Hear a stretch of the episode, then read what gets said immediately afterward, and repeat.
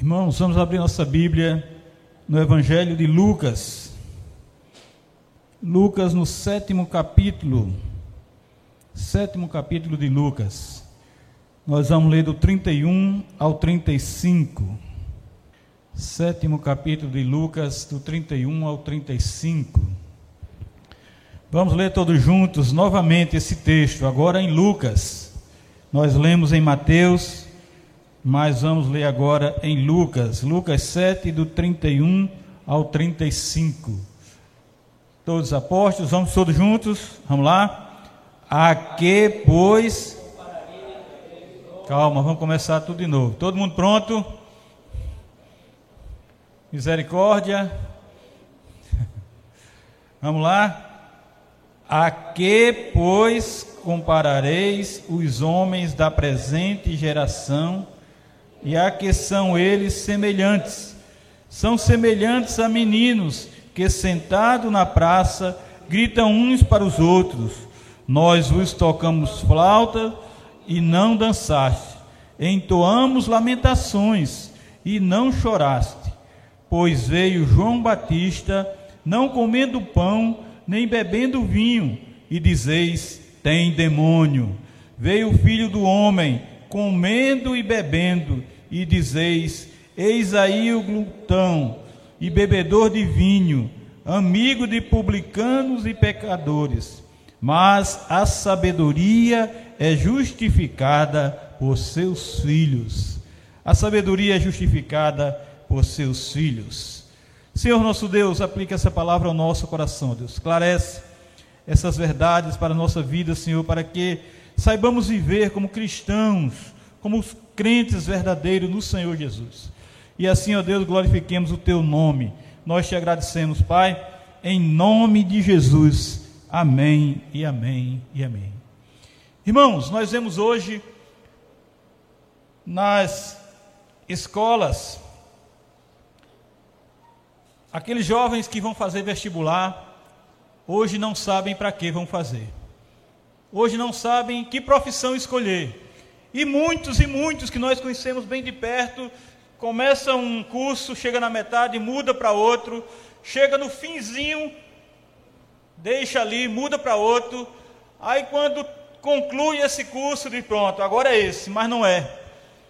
Aí vai fazer outro curso, outro, outro vestibular para fazer outro curso. E assim vai mudando de cursos totalmente diferentes um dos outros e não chega exatamente aonde ele quer.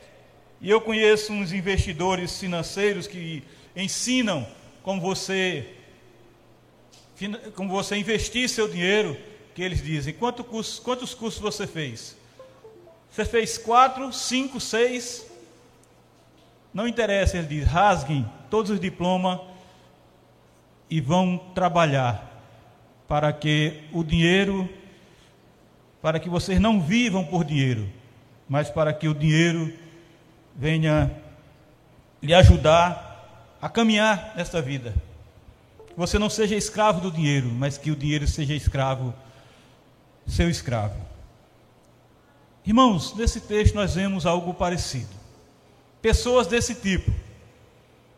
Jesus aqui faz uma pergunta retórica acerca de como são os homens da presente geração e responde em termos de crianças brincando. Olha, se ele disse isso há dois mil anos atrás, imagine como essa situação está agora.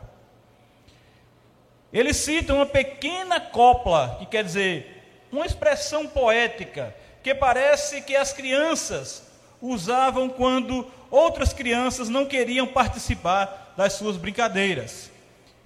Quando tocavam flauta alegremente pensando que todos iam acompanhar ali alegre, com alegria, é, com muito contentamento, seus companheiros recusavam-se a dançar, a cantar e dançar com eles. Mas quando iam ao outro extremo e entoavam lamentações, seus amigos não queriam cooperar naquilo tão pouco. Não lamentavam. Eles não queriam brincadeiras alegres mas também não queriam brincadeiras tristes. Não fica aqui, irmãos, bem claro se os homens da presente geração que Jesus fala, estavam sendo assemelhados às crianças que tocavam flautas e entoavam lamentações, ou àquelas que nem queriam dançar, como também não queriam chorar. Não está bem claro isso, mas no primeiro caso, o pensamento seria que se queixavam.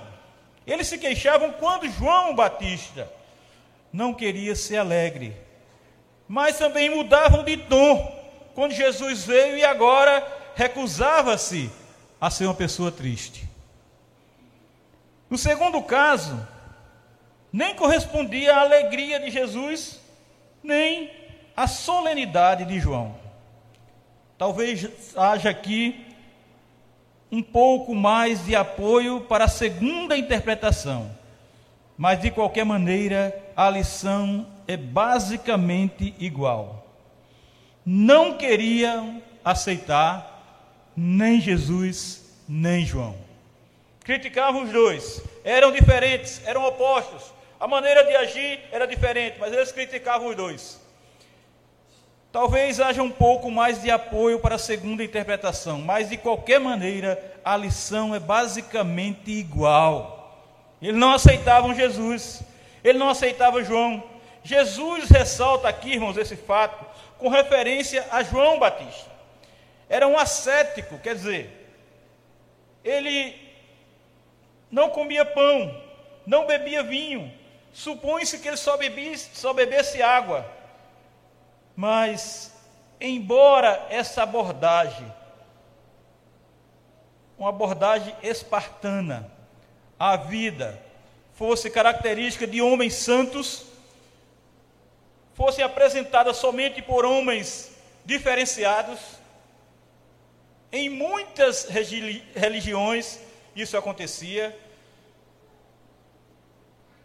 Isso não tornou João querido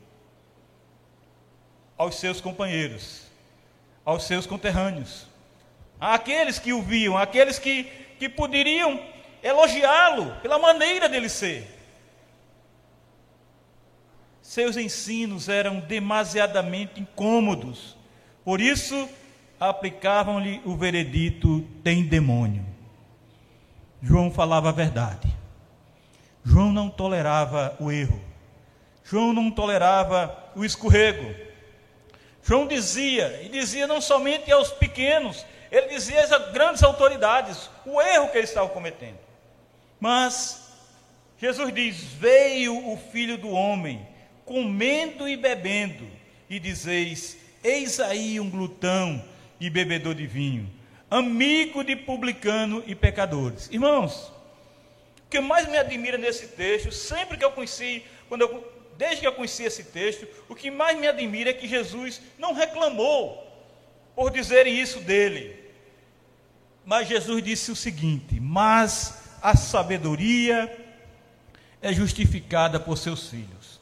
E isso vinha remoendo o meu juízo. O que é isso? O que Jesus queria dizer com isso? Mas a sabedoria é justificada por todos os seus filhos. Irmãos, Jesus não seguia a linha ascética de João. Jesus comia e bebia como o povo comum, como o povo simples. Ele participava de tudo, ele comia de tudo. As pessoas que rejeitavam a João por sair da regra geral, deviam então, era lógico que eles deve, deveriam ter aceitado Jesus, porque Jesus era totalmente diferente de João. O que João não comia, Jesus comia. Se eles não aceitavam João, então eles deveriam aceitar Jesus. Mas o chamado de glutão e bebedor de vinho, e para completar, o chamavam de glutão e bebedor de vinho. E para completar a acusação, queixavam-se dos seus companheiros de mesa. Não só chamavam Jesus de glutão e bebedor de vinho, mas reclamavam com quem ele andava, com as pessoas que ele andava. Era amigo de publicanos, era amigo de pecadores. Quando aquelas pessoas que criticavam ele eram pessoas religiosas, que evitavam tal companhia que lhes era pessoas inferiores, pessoas que não estavam à altura deles, que não estavam à altura da santidade deles, que eles não tinham na verdade. Na verdade, Jesus, porém, não fazia acepção de pessoas, pois para ganhar os pecadores para Deus, associava-se livremente com eles. Jesus mesmo dizia: Eu não vim para os sãos, eu vim para os doentes. Ele veio curar os doentes. E Jesus diz: Mas a sabedoria é justificada por todos os, seus filhos. Irmãos, o verbo que ele diz aqui, justificada, quer dizer declarada justa, ou demonstrava como sendo justa, ou aceita como justa. Aqueles que são realmente sábios, os filhos da sabedoria, pronunciarão justo, o caminho justo, seja ele ascético ou social.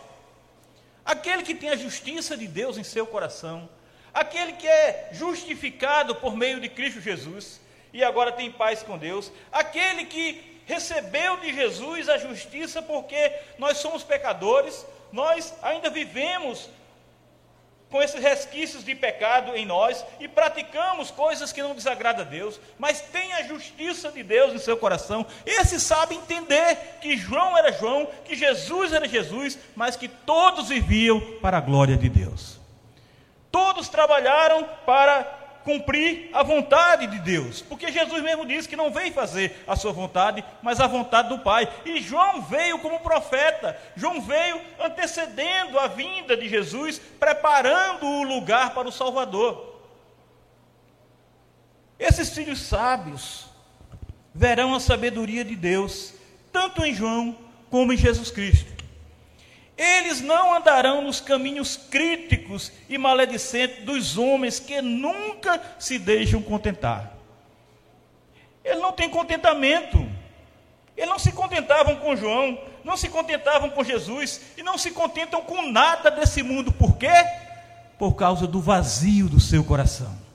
O mundo não se contenta com as coisas de Deus por causa do vazio de seu coração. Irmãos, nós só vamos estar contente com esta vida, nós só vamos estar contente com a nossa caminhada de espinho, nós só vamos estar contente com a nossa caminhada de aflição, nós só vamos estar contente com esta caminhada de tribulação quando Jesus está em nós.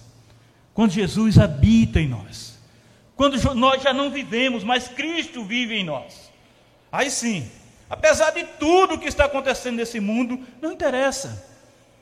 Nós somos de Cristo, nós pertencemos a Cristo, nós vivemos para Cristo, e isso é que importa. O mundo está ruim, está péssimo. Vai piorar? Vai sim.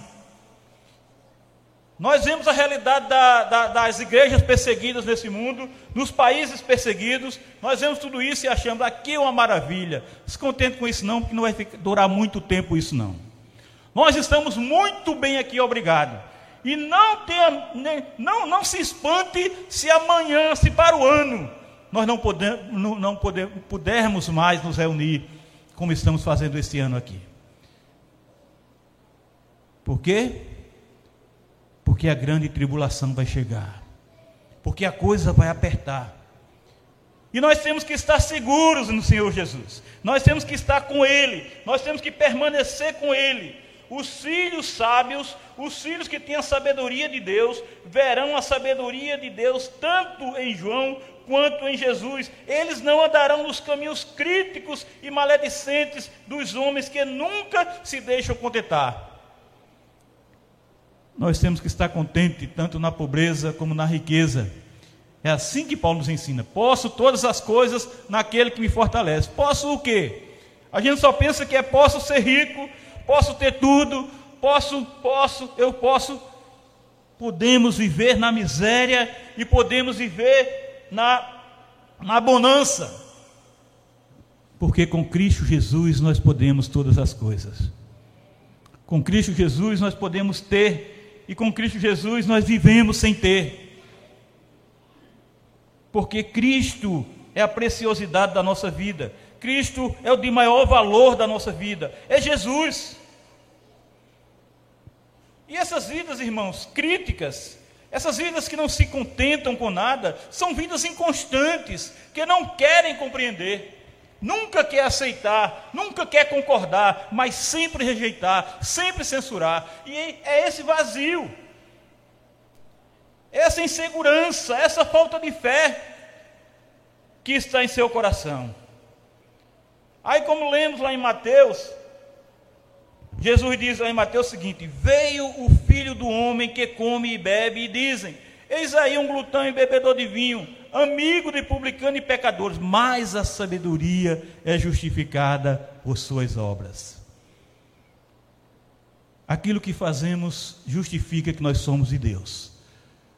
O nosso testemunho diz, assim como diziam de dos grandes profetas antigamente, só no passar, só no, no agir, diziam: esse homem é de Deus, esta mulher é de Deus. Mas aqui, irmãos, em vez de filhos, algumas das versões mais antigas dizem obras. E o termo obras pode explicar-se como adaptação para o evangelista que o evangelista fez no pronunciamento. Implicaria em que Deus prova que é justo pelos eventos da história, especialmente pela singular intervenção na vida humana feita por meio da encarnação do seu, do seu filho. As duas versões são virtualmente complementares, mas filhos parecem enquadrar-se melhor no contexto e parece ter maior cunho de originalidade. E aqui, irmãos, nós olhando para esse texto, nós olhamos qual nós vemos as lições que podemos extrair para a nossa vida, para a nossa caminhada, para continuarmos firmes, servindo ao Senhor Deus Todo-Poderoso. Irmãos, como cristãos, como crentes no Senhor Jesus, nós temos de ter firmeza em nossa vida. Nós estamos aqui estudando na escola dominical, nós estamos aqui estudando no culto de doutrina, nós temos estudado nas meditações e tudo nós temos estudado na palavra de Deus. O nosso objetivo é não fugir da palavra de Deus. O objetivo, a característica dessa igreja, da igreja presbiteriana de São Martim, é pregar a essência do evangelho de Cristo Jesus. É muito diferente por aí, irmãos. Muitas doutrinas estão lotadas, estão, estão, muitas igrejas estão cheias de pessoas, mas seguem doutrinas que são de homens. E nós não queremos seguir doutrinas que tragam para nós sucesso, progresso, prosperidade, riqueza. Nós queremos que Cristo cresça e nós diminuamos.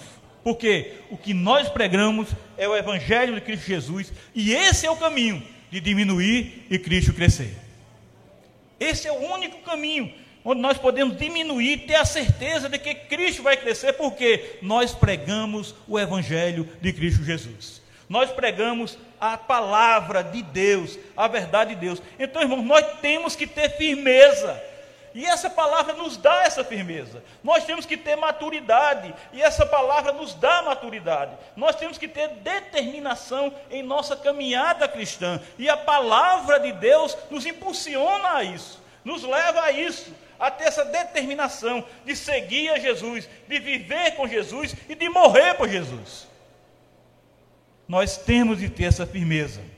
Não dá, irmãos, para ficarmos na dúvida, deambulando como uma onda, indo e voltando sem estar alicerçado na rocha verdadeira, que é o Senhor, o Filho de Deus, o Deus Filho.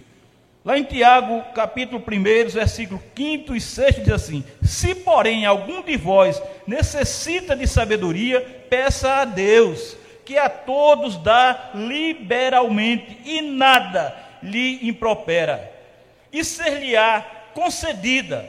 Peça, peça, porém, com fé, em nada duvidando pois o que duvida é semelhante à onda do mar impelida e agitada pelo vento. Nós temos que ter convicção. Nós temos que tomar posse da verdade que a Bíblia, a Bíblia diz. Nós temos que crer que Jesus é o Filho de Deus e que estamos com Ele, e não interessa a tribulação que venha nesse mundo, nós somos de Cristo e nós temos um lugar preparado que Ele foi preparar para nós, não para outros, mas para nós que cremos em Seu nome e vivemos para a glória dEle. Por isso que nós temos que estar firmados, sem dúvida, não duvidar, temos de exercer a fé, praticar a confiança que pela graça recebemos do Senhor. Esta fé já está em nós e nós temos que acreditar. E é no momento mais difícil, é no momento mais de tribulação, é no momento mais de dor que nós temos que nos sustentar e nos alicerçar nesta fé. Eu creio no Senhor Jesus. Eu sei que Ele está comigo, eu sei que Ele me ajuda, eu sei que se Ele passou por essa tribulação, que Ele passou por minha vida, dando a sua própria vida, o que é que eu estou passando? Que se compare ao sofrimento dele. Nunca chegaremos próximo ao sofrimento que Ele passou por nós. Então, irmãos, tudo que nós passamos aqui é para glorificar o nome dele. E por mais difícil que seja, tenhamos uma certeza: o Senhor está conosco até a consumação dos séculos.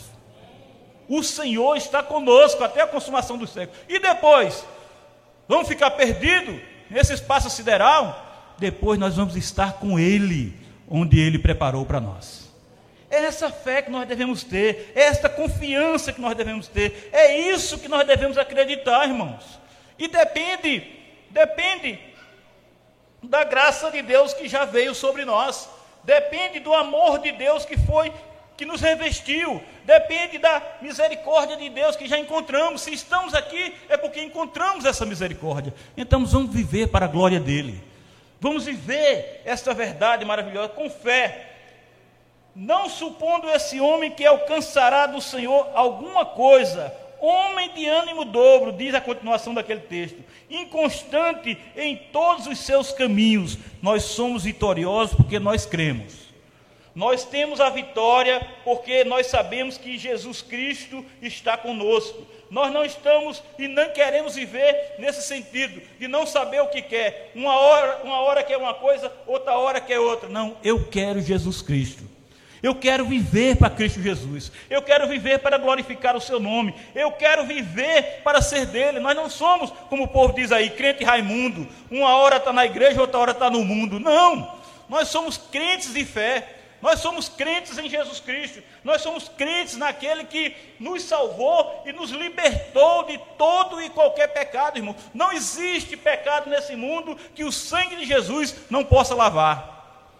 Por isso que muitos Muitos conhecidos nossos são criticados por estarem numa cadeia, por estarem encarcerados e se converterem lá. Como é que pode um homem desse, que praticou tantas coisas ruins, agora está convertido a Cristo? Não, ele não se converteu a Cristo, foi o Espírito de Deus que foi resgatá-lo lá dentro. Foi o Espírito de Deus que foi tirar ele. Agora ele pode estar encarcerado entre quatro paredes, mas não está encarcerado espiritualmente. Porque o Espírito de Deus o libertou. E liberta, e lava, e o sangue de Jesus lava todo e qualquer pecado que você possa imaginar, de mais absurdo que seja. Por isso, meus irmãos, nós temos que estar alicerçados e firmados em Cristo Jesus. Não em homens, não em doutrinas de homens, não no que esses homens tentam pregar aí para ganhar dinheiro, para fazer da sua vida um sucesso. E fazem, e ganham dinheiro, e tem avião, e tem mansões, mas não tem Cristo Jesus, mas não tem o Senhor. Andemos com firmeza, irmãos, andemos com fé, e andemos com essa sabedoria do Senhor. A verdade nos garante que somos discípulos de Cristo. É a palavra de Deus que nos garante isso. Quando nós vivemos para glorificar o seu nome, quando nós buscamos, quando nós temos sede e fome desta palavra, quando nós temos sede e fome do evangelho do Senhor. Jesus é o filho de Deus, é o Deus Filhos, e nós somos seus servos e amigos. Jesus é nosso. Jesus é o nosso Senhor. E irmãos, com muito prazer, com muita alegria, que nós podemos dizer: Jesus é meu. Jesus é meu Senhor, Jesus é meu libertador, Jesus é meu, Jesus é o meu redentor. nós sabemos e nós temos essa convicção de que é somente em Jesus que temos a salvação, pois é só Ele que nos liberta, é só Ele que nos dá essa liberdade. Então Jesus é, Ele é o eu sou, como Ele mesmo diz: Eu sou, e não temos dúvida, e seguimos a Cristo para morrer por sua causa, seguimos a Cristo para morrer por seu reino, porque o melhor, irmão, não está aqui não.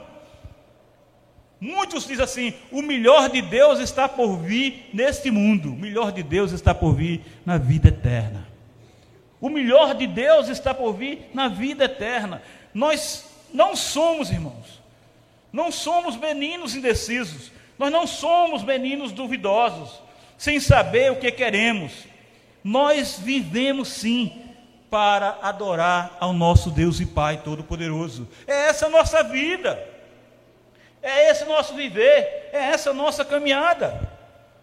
João veio como precursor, veio para preparar o caminho do Senhor, o caminho do Cordeiro de Deus que tira o pecado do mundo. Sim, João veio com esse objetivo.